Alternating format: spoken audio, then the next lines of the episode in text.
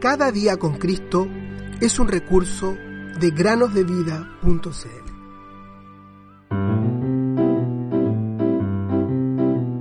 Regocijaos en el Señor siempre.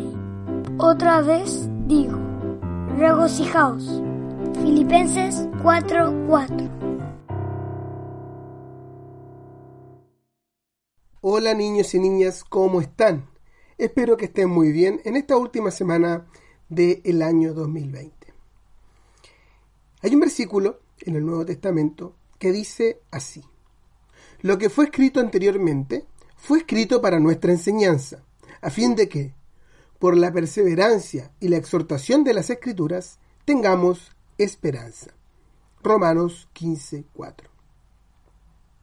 Esto significa que todas las historias del Antiguo Testamento son completamente ciertas, son reales, pero además todas tienen una enseñanza para exhortarnos y para que tengamos esperanza. Es por eso que el día de hoy les quiero contar acerca de la primera guerra mencionada en la Biblia y por lo que sabemos, la primera guerra de la historia. ¿Sabes cuál es? ¿Cuál es? la primera guerra mencionada en la Biblia? Se trata de una guerra iniciada por un rey llamado Kedor Laomer. Si pueden memorizarlo, mucho mejor. Les repito, el rey Kedor Laomer. Este rey había conquistado a otros cinco reyes y a sus tierras, y logró hacer que estos reyes le dieran dinero todos los años. Esto se llama hacerlos tributarios. Los otros cinco reyes les debían pagar impuestos a este rey. Los cinco reyes se pusieron de acuerdo y enojados decidieron que eran lo suficientemente fuertes para vencer al rey Kedor Laomer. Así que dejaron de darle el dinero del impuesto. Al rey Kedor Laomer no le gustó esto, pues sentía que estaba perdiendo su dinero. Así que se juntó con otros tres reyes que lo ayudaran y la guerra comenzó. Todos se reunieron en un gran campo y pelearon allí. ¿Quién creen ustedes que ganó? Niñas y niñas, así es. El rey Kedorlaomer ganó la batalla. Entonces sus soldados se dirigieron a las ciudades de los reyes derrotados y tomaron todo lo que quisieron. Uno de los reyes era el rey de Sodoma, Así que los soldados entraron en la ciudad de Sodoma y se llevaron a Lot, su esposa y sus hijos, así como a otras personas de la misma ciudad. Pero alguien logró escapar y le dio aviso de esto a Abraham, el tío de Lot. Seguro se acuerdan de Abraham.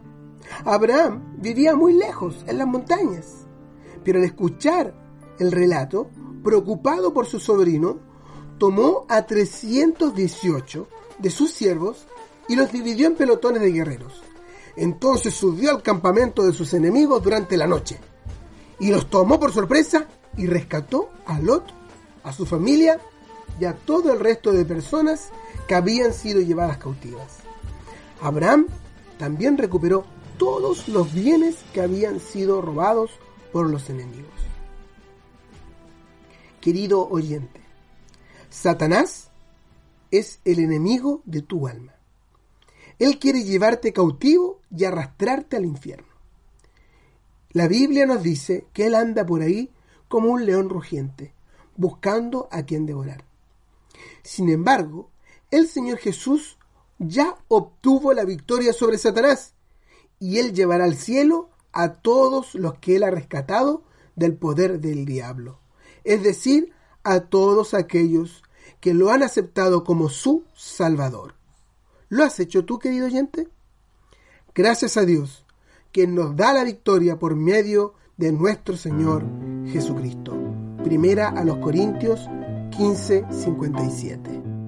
Estoy contento y te diré por qué. Sé que Jesucristo me salvó.